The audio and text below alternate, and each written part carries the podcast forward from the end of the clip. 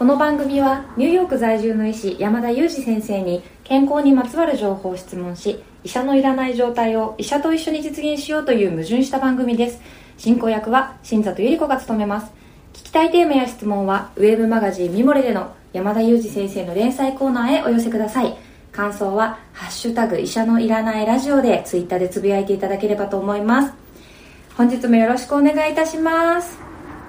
お願いします。先生今日はちょっとお花の調子が急に悪くなったということで鼻声気味なんですよね。そうなんですよ。もう記念すべき回にもかかわらず。ほ先生早速言及くださいましたね。そうなんですよ。もう記念すべき回だからこそあれですね新座さんは立って収録してるわけですね今日は。今日はですね記念すべき回300回記念配信なのでというわけではなく声のボリュームのこう調整をどうしたらこう一番うまくいくかなと考えての立ち収録ということでございます。ああそういうことなんですね。そうです300回もやっていればいろんな音声とか音質があったり、まあ、山田先生が今日のようにちょっと鼻声になったりもしますよねそうですね。一回あのあれですね。収録中になんか鼻をすすりすぎてコメントが全部鼻大丈夫です書いてあった回があったんですけどなんか時々発作的に、あの鼻元から悪いと言いますかあの首首相の件ですごくあの有名になりましたけれどあの慢性副鼻腔炎という病気を私も持っていまして、はい。あの私自身はあまり治療を受けていない悪い患者さんなのであのそれでですね時々こう調子悪い日っていうのがあってですね今日はそういう日だったっていうことですね。なるほど。実は私もですねその慢性副鼻腔炎と言われているんですよ先生。あそうなんですか、はい。でた慢確かに、はい、慢性副鼻腔炎つながりだったんですね。そうですよ先生。今日ちょっとですねあの300回記念なんですけれどもあの次にお届けしますがトークテーマ「まあ、深めるパートナーシップ」っていうあのテーマだったのでちょっと副鼻腔炎パートナーみたいなつながりができるかもしれないですね。そうです。あんまりいいパートナーシップじゃないですけどね。なんか副鼻腔炎パートナーってちょっとなんていうかちゃんと鼻直しなさいっていう感じですけどまあでも、はい。ニュースで有名になりましたけれど、慢性副鼻腔炎ってなかなかこう治癒が難しい病気なので、まあ、ある程度付き合っていかなければいけないと言いますか、はい。まあ、治療の目標をどこに置くかによって治療方針が大きく変わる病気でもあるんですよね。いや本当にあのなかなかこう付き合っていくしかないなっていうのは私もそのかかりつけの耳鼻科の先生にもよく言われていますし冬になってその冬1回も起きない年もあるんですけど大体でも起きたりしますね症状がそうですよね。私も本当季節とかなんか関係なく突然気まぐれにやってくるので、なんか困りますよね。今日はもしかしたら山田先生のお声がこう鼻声がこう大きくなったりするかもしれないですねじゃそうですね。はい。鼻声でお届けする300回記念。ちょっと200回記念とは大きく、あの、趣が異なってしまいましたけれども、まあ、臼井さんもいらっしゃらないですしね。あ いや本当ですよねいらっしゃらないですしなんかこうふわっと300回記念こうなんか流れていく感じでしたね そうですよね。はい。まあ、あの、先日実は臼井さんのボイシーにも、あの、出させていただいて、かつ、あの、ツイッターのスペースでは、あの、ニューヨークで実はご近所なんですけれども、あの、小林彩香さん、あの、ビリ、通称ビリギャルですかね。ビリギャルの小林彩香さんと対談させていただいたりして、なんかこう、懐かしい感じになりましたけどね。本当ですか？確かにツイッターでこう聞かれた方も多いんじゃないかと思いますがあのビリギャルってすごい日本で有名になりましたね。あの本もすごく売れてますし。あのコロンビア大学に留学されてる方でしたっけ？そうなんですよ。で、私の勤務先も実はコロンビア大学に近いので、あの、すごく、はい、ご近所なんですけれども、はい。はいああの、そんなご近所付き合いでちょっとお話をさせていただいて、はい、なんかまあ私の方のお話は一方で、なんか小学3年生で積分してたんですよねみたいな話になって、なんかこう私の立ち位置がこうちょっとビリギャルと対照的ななんか トップ、トップボーイみたいな感じで、ちょっとこう、なんかこう対照的な構造になってしまって、ちょっと個人的にはやりづらかったんですけど、まあでも楽しませていただきました。えー、すごい。あ、楽しそうですね。トップボーイとビリギャル対談。あのアットツイッタースペースですねそうなんですよ、ちょっと若干こう私の嫌味みたいな放送になってないか 心配だったんですけどもまあ、はい、あのなんとかなっていることを祈っております。アーカイブがね残っているのかな？いたらねぜひねあの皆さん聞いてみてください。ではそうですね。なんか薄いロスの方にはぜひ聞いていただきたいですね。そうですよね。ちょっとチェックしてみたいと思います。では続きまして本日のトークテーマですはい。では本日のトークテーマなんですが深めるパートナーシップということで関係性で意識していることや仲直りの方法というようなあのサブテーマも頂いているんですけれども今日はですね病院でのパートナーシップという方向性で山田裕二先生に看護師さんとのパートナーシップ研修医の方々その他職種の皆様との関係性で意識していることなどについてお話を伺ってみたいと思っております。先生あの、はい、朝の病院のモーニングルーティンでもお話しいただきましたけど凄まじい数の方々と日々コミュニケーションされていますよねそうですね、はい。あのその人々の職種によってこう関係性で意識していくことっていうのはやはり変わっていくんですか？まあ、あんまりないですけどね、ただ、まあ、私自身が今、主にやっている仕事がですね、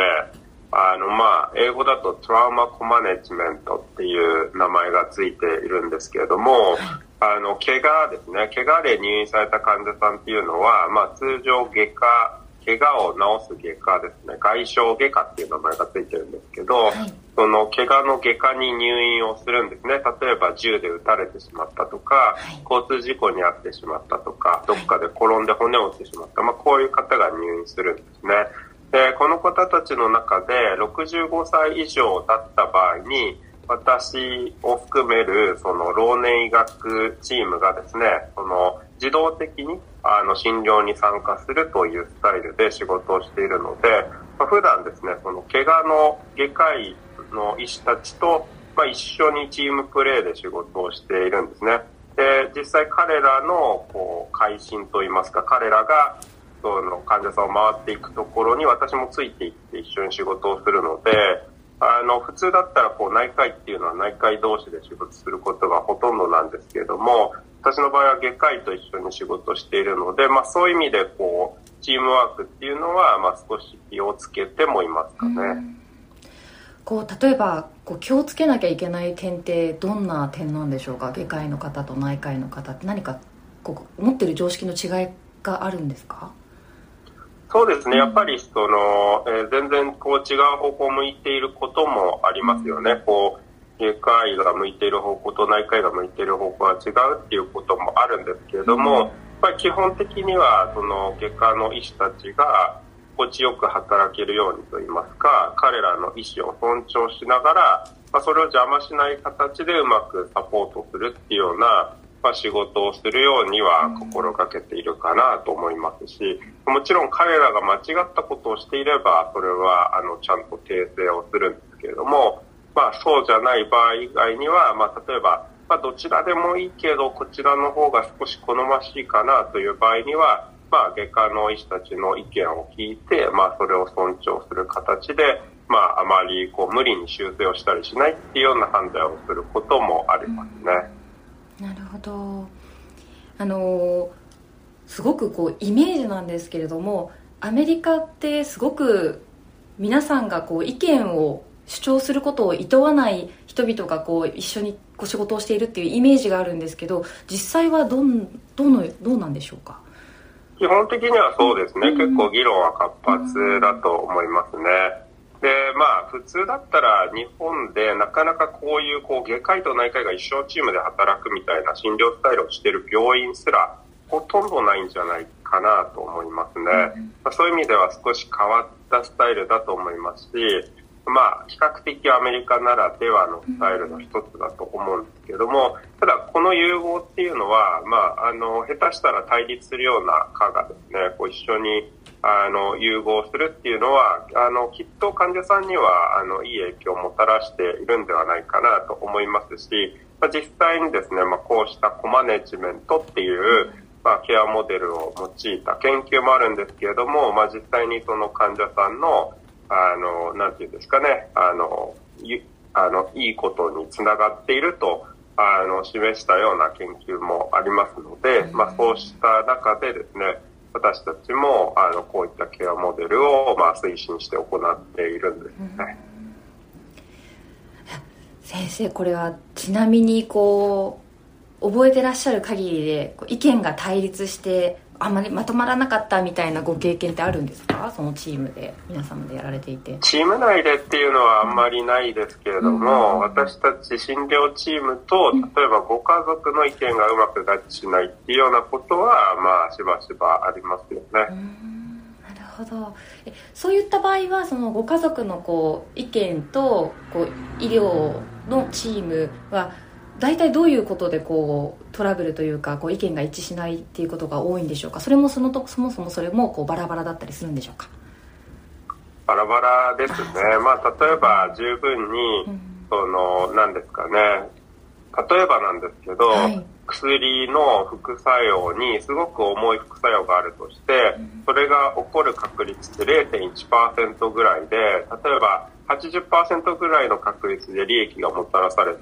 0.1%の可能性で重い副作用があるという場合に、まあ、その確率を天秤にかけた時にですね、まあ、あの薬を進めるという判断をすることになるかと思うんですけれども、あのそのリスクを重く捉えすぎてしまってあのその薬は使わないでほしいというような話になってですね、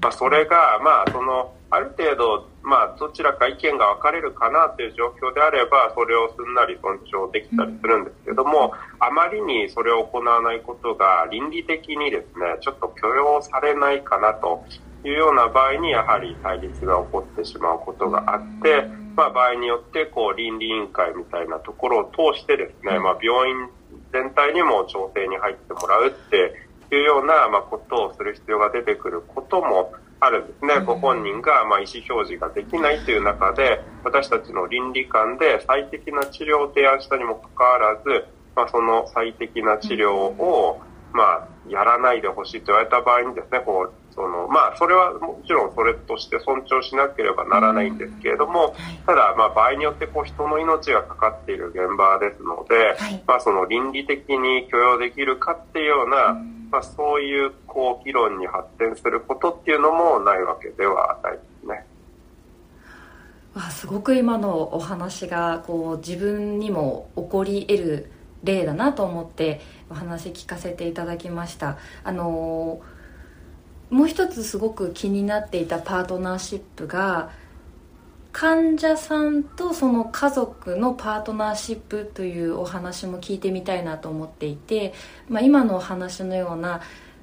こう医学のことをよく知らないけれども家族が病気になってしまってこう支えなくてはいけなかったり、まあ、意思表示ができない家族に代わってこう表示意思表示をしたりする薬の判断をしたりしなくてはいけない立場になった時にこういいパートナーでいたいなというふうにすごく今思いました。あの話を聞いていて。なんかそういった時にあの覚えておいてた方がよか良いようなことなどについてもこうちょっと次のチャプターで伺えたらいいなと思っております。はい。先生先ほどのチャプターでこう患者さんと医療チームがその薬をとこの最適だと思われる治療を提案してもご家族の方がこう反対することもあるという話を、あのー、していただきましたが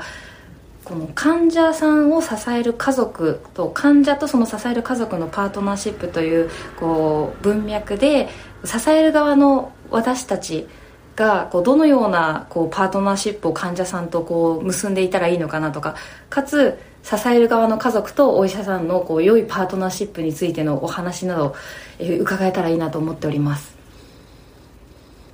そうですね、うん、まあ基本的にはそのあんまり特別なプロセスが必要というわけではないと思うんですけれども、うん。そのまあ、ある程度のこう信頼関係と、まあ、あとはその個人をまあ、理解しているっていうことがあれば、まあ、多くの場合はあまり問題がないんではないかなと思うんですけれども、まあ、その、何ですかね、例えば、あの、遠方に住んでいて、なかなかコミュニケーションも取っていなくて、まあ、いざ何か起こった時に、まあ、急にですね、その、意思決定代理人に、まあ、あの、指名されてしまうみたいな、まあ、そういった状況が起こった場合にですね、まあ、やはり本人がどう考えているのかよくわからないなということで、まあ、問題になったりすることがまあ多いですかね。うん、普段からその患者さんとそのご家族が、まあ、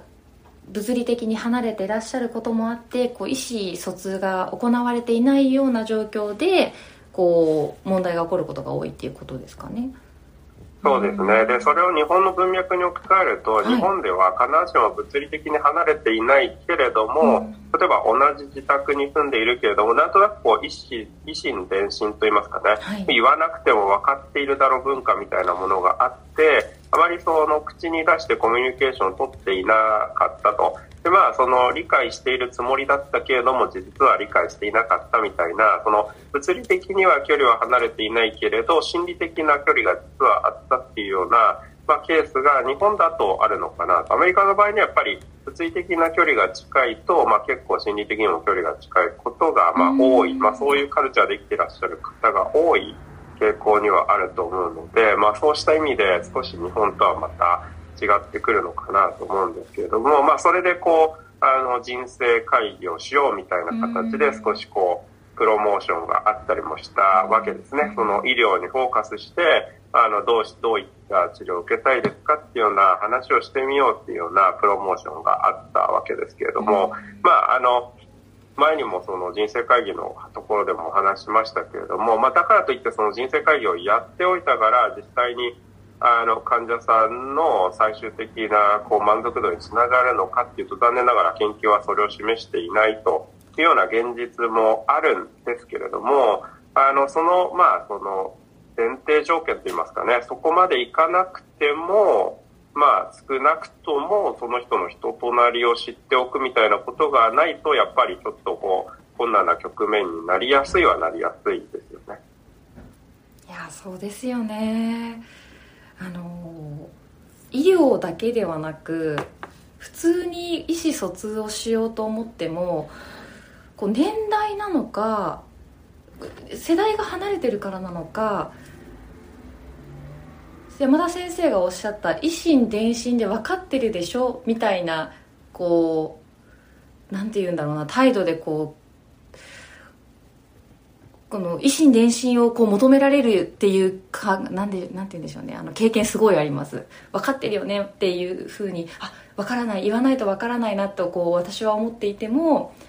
この両親の場合はあこうだったのにああだったのにっていうのが後から出てくることがこう医療だけではなく普段の生活でも起こるので今からちょっとこういろんな意思疎通の練習をしようかなと今思いました。そうですね。プラスして、例えば恥の文化だって言われますけれども、少しこう恥じらいを持っていることがこう美学とされたりですとか、あとはまあ迷ったら黙るみたいなことも結構こう美学とされますよね。こう口に出すことが、まあちょっとこうどちらかといえば良くないと捉えられるようなことも多い文化でもあったりするので、なんかこう迷ったら言わないみたいな、こうなんかこう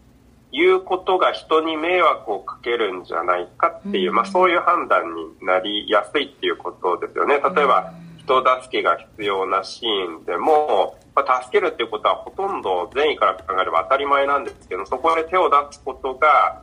迷惑なんじゃないかというふうに捉えてアクションを起こさないみたいな、まあそういう判断につながるみたいなことって、結構こう、日本の文化でありふれていたりしますけれども、まあそうしたところが重なって、まあその、なんかこう、まあ、あえて言わなくていいことなら言わないとい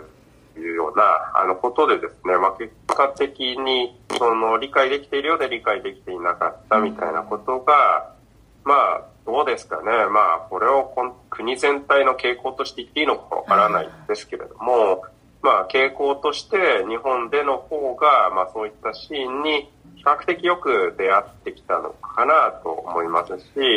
まあ、そうですね。そんなことはちょっと思いますね。うんまあ、今あのお話を伺いながらちょっと自分の今朝のお話を話を思い出してたんですけれどもあの私の母は高齢というか67歳なんですけれどもあのゴミを捨てる時に玄関からこう階段があるのでこう階段の上り下りが発生するので、えー、娘である私としては量がたくさんある時は手伝いたいなという気持ちがあるんですよね。ただ悪いなと思って頼めないとかそういうこういわい助けてほしいけど自分でできるんだったらやりたいわって思うこう母側の気持ちと娘的には何回もこう、ね、往復するしてこう怪我してもらっても困るしそれは手伝いたいのにっていう気持ちがこうあまりうまくいかなかったことがあってあなんかそういうのも普段からもうちょっとこう日本の文化と思わずにどんどん行っていきこう病院とかでお薬の判断が必要になった時のためにコミュニケーションの質を上げていこうと思いました。そうですね、でそれはですね医師患者関係においても言えることです。なんかこれはもうちょっと医師に言ったら失礼かなとか迷惑かなと思ってついつい言わないであのこう医師に言われた通りにしてしまうと言いますかね。そこで言わないでなんなら家に帰ってからやっぱり薬飲まないでおこうなんていうような判断をしちゃうことがあるじゃないですか。でもそれって本当はそう思っていたらやっぱり医師に伝えて、そこはちゃんとこうコンセンサスを経て最終的にお互い腹落ちして治療方針って、まあ、決定されるべきなんですね。まあ、そうした方が、その医師もこう思ってるっていうことと同じことを、まあ、実際に患者さんがしているっていうことになるので、まあ、その相互理解、まあ、医師側もですね、より良い治療を提供できる可能性は、まあ、高まりますよね。場合によっては、そうじゃない薬、別のオプションがあったかもしれないけれども、そのサジェスションをかないで、ただただ家に帰ってやっぱり飲まないでおこうとしてしまうと、こう、医師が考えている以上に、こう、悪い結末を迎えるっていうことが、まあ、あり得るわけですよね。だから、そうした時にも、やはり迷惑かなとか、これを言ったら、ちょっと悪いかなとか、失礼かなではなくて、まあ、思っていたら、やっぱりその場で言っていただいた方が、まあ、医師としても助かります。ただ、まあ、あの、もちろんね、その、な、なかなかこう、とはいえ言いにくいよっていうような、まあ、お気持ちも十分わかると言いますか、自分が患者になるとやっぱりそんな感覚を持つのは自然だなとも思いますので、まあ私たち医師も逆にこう、そういったお気持ちをちゃんとこう、なんていうんですかね、引き出しやすいような雰囲気を作らなければいけないなとも、まあ同時に感じますけどね。いやー、そうですね。私もいつも先生のお話を伺ってて、もう先生のような気分で、こう、両親とコミュニケーション取ろうと思うんですけれども、まあ、修行が必要な時間になりますね。いやー、こう、なかなか、ねこう、プライベートだと難しいものがあるなというのをすごく感じています。そうですよね。いや、先生、私も、先生にこう言いにくいな言ったら気を使うかなと思っても言うようにしますねこれから。そうですね。基本的にはもう何か思ったらですねぜひ口に出して教えていただければ嬉しいです。この医者のいらないラジオチームもこうコンセンサスを取ってこう腹落ちしながら進められたらいいですねいやそうですよね、はい、はい、あのまあ私は基本的に何かをこう抱え込むタイプではないので、はい、あの思っていることを言わないみたいなことっていうのはあんまりないんですけれどもあ、はいはいはい、あのそうですね。あのぜひ腹落ちしながらやっていきたいですよね。あ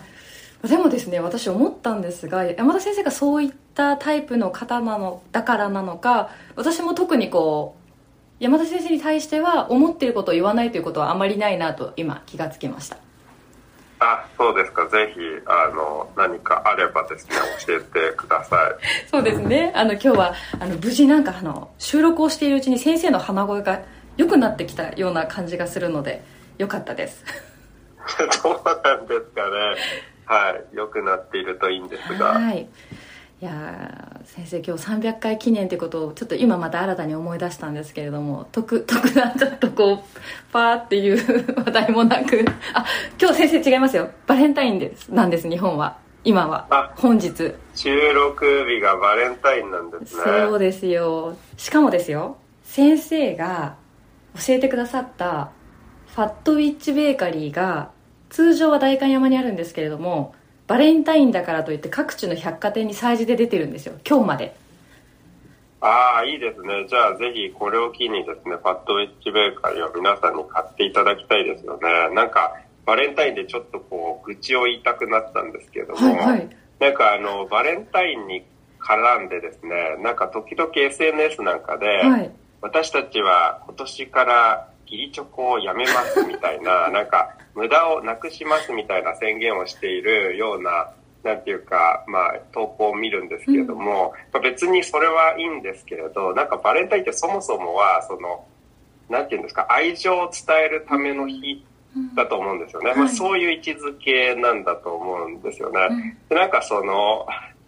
なんですかね、こう人に思いやりを伝えるとか、まあ、そういうためのものなので、何かをやめようじゃなくて、じゃなくて、例えば、代わりに、じゃあ言葉で思いやりを伝える日にしようとか、なんか、こういう取り組みをしてくれれば、なんか、バレンタインって、あの、なんていうか、やっぱりいい日であり続けられるにもかかわらず、なんかそれは、なんかこう、私たちの社会で無駄なものだからやめようみたいな、なんかこう、整理だけするっていうのなんかちょっとこう、味気ないキャンペーンだなと思って、ちょっと寂しい気がしていたんですけども、なんかこう、もう少しこうポジティブな動きにできるといいですよね。なんかこう、まあ、その、いやいやチョコをみんなで買う必要はないけれども、はいはい、代わりになんか会社の、例えば社内でありがとうを伝える日にしましょうとか、なんかメッセージボードを作ってみんなでありがとうの気持ちを書きましょうとか、なんかそういうなんか代替案を用意できたら、なんか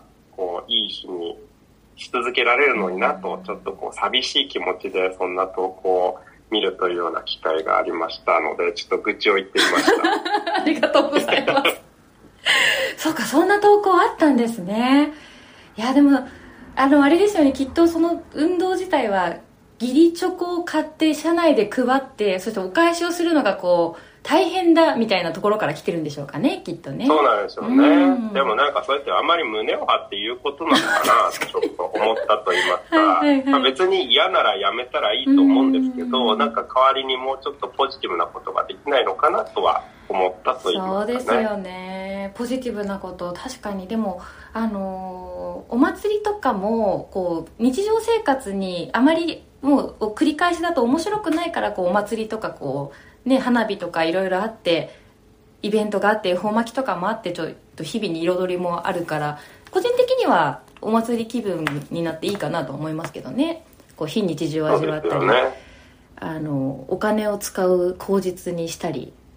できますよね。そうですね。はい。なんか私も自宅近くのスターバックスに行ったら、うん、スターバックスの店内がハートだらけになっていて なんかもうラブラブラブみたいななんかもうスターバックスじゃなくてラブっていうコーヒーショップに入ったのかと思ったぐらいなんかいいね、あちらこちらにラブって書いてあって、はい、まあそれだけ全振りするのもアメリカらしいなと思いましたけど、うん、なんかそうやって別になんかチョコレート渡す渡さないとかそういう話以前にやっぱりこう愛情とか思いやりを伝えるみたいなことが根底にある日だよなと、まあ、そんな感じを持っています。いや思い出しました。今先生アメリカに留学してた時に寮に住んでたんですけれどもバレンタインの日になんか同じスポーツチームにいた子が「Be My バレンタイン」っていうキティちゃんのカードをすごいみんなに配っていてチョコとかじゃなくてなんか好きよ好きよ好きよみたいな女子から女子に見てそすごい嬉しかったのを思い出しました。わ私も好かれてるみたいななんかこう気持ちになって